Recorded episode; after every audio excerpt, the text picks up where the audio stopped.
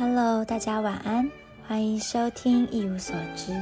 在节目开始之前呢，想跟大家分享一个很好笑的，就是呢，我以为我没有在 Apple Podcast 上架，结果我没想到前几天跟老师聊完天之后，发现其实我早就已经放上去了，自己根本就不知道自己在做什么诶对啊，好，然后另外呢，我今天早上有看到一篇《经济学人》的报道，也很想跟大家分享，等我一下哦。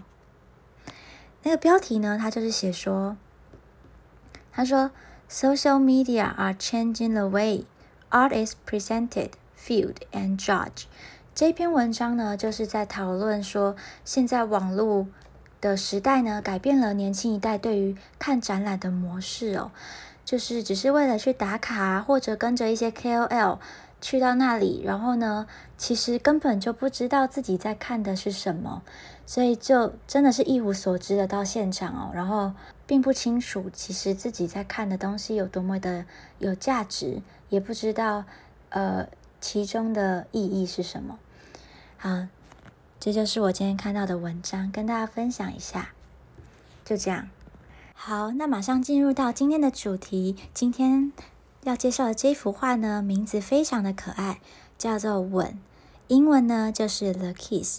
今天除了会介绍这幅画之外呢，也会介绍一些克里姆的生平。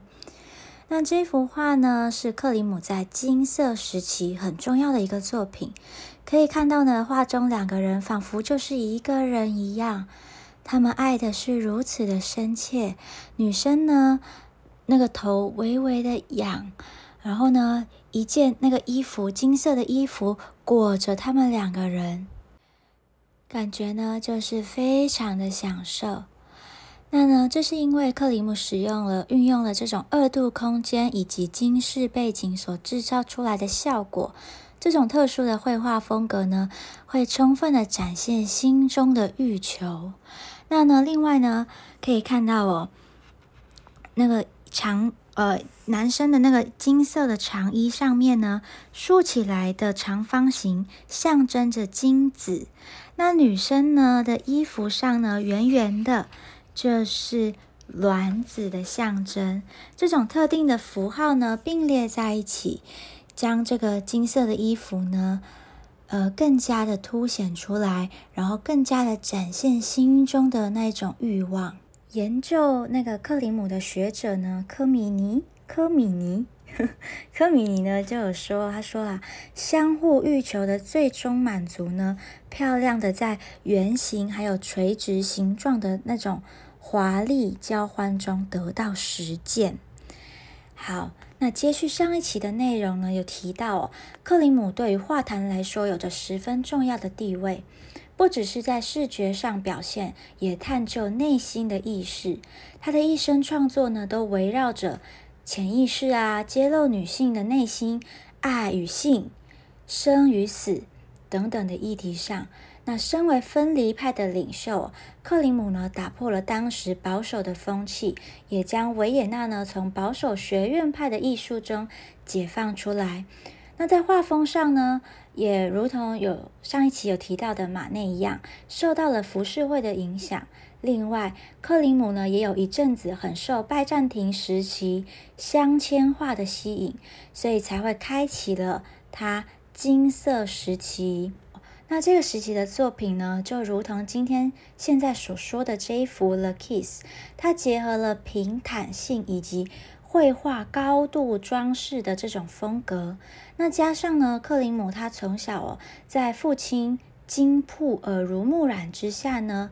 呃，学习运用这些金属的光泽，还有为了展现内心所画的这些几何符号，都让这整幅画呢，从视觉效果到内心的层次都十分的丰富。然后，对我一直都忘记了介绍最基本的这个克林姆的生平哦。克林姆呢，于一八六二年生于维也纳，那是是那个金匠雕刻师。恩斯特·克林姆的儿子，其实呢，克林姆从小就非常的会画画，他可以画出哦像照相机一样真实的那样子的画作，并不是我们现在看到这种二 D 的感觉。他绝绝对对是可以画出非常像真的一样的画。那他没有念中学，很年轻呢就进入到了维也纳艺术及工艺学校当建筑师、装饰师，是不是以为他要去念书？结果没有。好了，当时呢，维也纳有一项非常重大的工程，就是环城大道。关于这一段呢，克林姆与建筑的这个故事哦，我们改天再说。那一直到一八九二年，克林姆的人生呢，面临了重大的考验。他的父亲和弟弟都相继的去世了，而且呢，他还需要照顾弟弟留下来的女儿。也就是这个时候啊，他遇见了他一生的挚爱艾米丽，也就是《吻》这幅画的女主角。当然这是推测的，好，但是呢，有一定充分的证据，而且这些证据呢，也都十分的笃定。哦，起码我自己呢，很深信不疑。那呢，克林姆有一个跟他专业毫无关系的称号哦，就是他是奥地利的情圣。一生呢都跟很多的女人在一起，那呢就很容易被定义成渣男。先不要说他渣，就如同我自己相信的，世界上呢其实没有渣男哦，有许多的情况呢让他们被定义成世俗的渣男，但是呢他们很可能就只是经过风雨后呢受伤的灵魂。或者，当两个人对于关系期许不同的时候，也很容易就觉得另外一半是渣男或是渣女啊。比如说，你很想在一起，你很想定下来，可是他就是这个时候就是不想要，那你当然会觉得他很渣，对吧？那当然也有些是因为为了追逐某一种你理念或思想，呃，就会造成呃他可能没有这么有意愿想要建立一段稳定的关系。总之，克林姆一生呢是没有结婚的，但呢，其他的女人哦，都像是他生命的过客。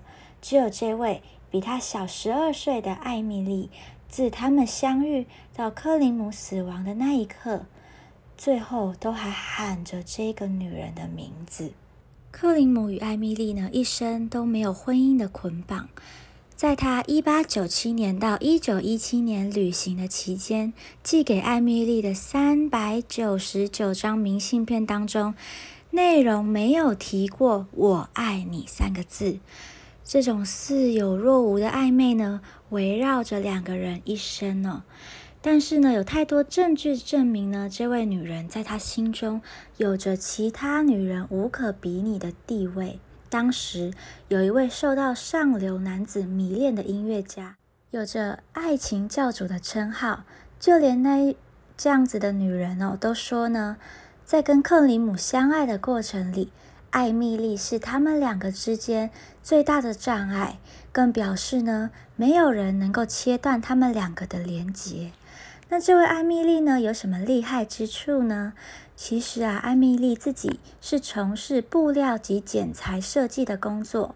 在工作上呢，当时因为第一次世界大战哦，加上成衣专卖面对了新建百货的竞争，所以其实哦并不容易。但反观艾米丽的成衣专卖店呢，价格比一般裁缝师贵上十倍，但是在她的经营之下。不但在这个艰难的时刻顺利运营哦，甚至呢高峰期的时候还雇佣了八十多位员工，是不是非常厉害呢？而且她并不是大家想象中那种女强人的样子哦，她是家中的老幺，看起来呢永远就是那么的天真，刚好与克里姆互补。克里姆是家中的老大，肩负着许多责任。加上艺术界对于他的推崇哦，推崇，对于艾米丽来说，除了爱人之外，更多了一份英雄式的崇拜感。而艾米丽的赤子之心呢，加上工作上的专业，偶尔呢又露出一些性感的成熟感，给克林姆一种纯粹的感觉，可以稍稍安抚他心中那种黑暗面。也就是这样，两个人呢，简直就是剪不断、理还乱。在克林姆许多画当中呢，也都可以看见他对于爱人与众不同的地方哦。像是在这幅陶博河畔的罗腾堡活动中的丑角这幅画当中，艾米丽呢，在这么多的人群里面，你看她永远的表情，那个深邃的眼神，还有圣洁的模样，简直就是完美至极。而且呢，后来克里姆还画了一幅跟这幅很像的，就是艾米丽弗罗菊的肖像这幅画。这两幅画呢，是不是很像呢？克里姆因为太喜欢了，所以就重新画了一遍。好，可以看得出来，其实克里姆是非常爱这位艾米丽的。那虽然呢，享受爱情上的欢愉哦，但是呢，克里姆就是那个时常被悲观袭击内心的人类，心中的心结一直无法解开。他甚至公开的说过，婚姻是他一生当中最想要远离的。而且呢，当时哦，知性的圈子呢，也吹起了一股浪潮，打破传统的婚姻制度，自由恋爱。主张无婚姻的恋爱，也就是这种种的原因哦，两个人都没有结婚。好，那这幅画呢？如何说这幅画的女主角就是艾米丽呢？你看，红色的卷发，宽圆的脸庞，是不是跟刚刚的那两幅画很像呢？眼睛下缘呢，那个蓝绿的画痕呢，带有一些忧郁哦，这都是艾米丽的象征。那如果拿这幅画跟刚刚的那一幅画比较呢，脸蛋也很像，对吧？另外呢，有另外一个证据哦，就是克林姆去世的前一年，他用吻作为主题设计了一个胸针，上面就是写着 Emily 的字样。完成之后呢，准备要送给艾米丽的，所以由此判断呢，这幅画应该就是在画艾米丽。而且就是为他而做的。好，虽然呢，理性上来说，他明白，就是这个艾米丽呢，明白哦，需要给克林姆自由，让他可以畅游在艺术的世界。但是呢，其实艾米丽也是非常不容易的，要让克林姆呢做自己，不受到道德的拘束。他知道这才是爱他最好的做法。但是心甘情愿当一名无名分的妻子，也实在不是人人都能够做到的。这位不屈就婚姻的浪子呢，让艾米丽也是束手无策。这也算是艾米丽一生的痛处哦。有很多呢，他们一起出去玩的这个合照，他们在一起的时候是那么的悠闲单纯。克林姆呢，将那些日子称为。我们的春天，也只有在艾米丽的身边，她才会露出最自然的笑容。好，听到这里，你们还想要拥有灵魂伴侣吗？各位，其实啊，灵魂伴侣呢，都是有课题相约一同修炼的。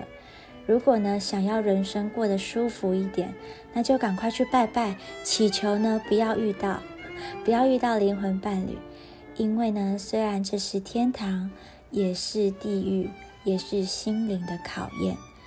最后再工商一下，就是呢，六月二十四号到九月十一号，在台北的松山文创园区四号仓库，四号仓库 有这个呃克林姆艺术沉浸特展。那呢，里面呢有很多克林姆的作品会放大在那个。荧幕上面非常的有置身其中的感觉。我自己呢看过了很多的光影展了，我自己觉得并不输给看真机的感动。我也可以做一集语音的导览，你们会想听吗？希望呢你们听完之后呢，不要只是去打卡，而是能够真的看见画中的辉煌与无奈。好，这期呢就到这里，晚安。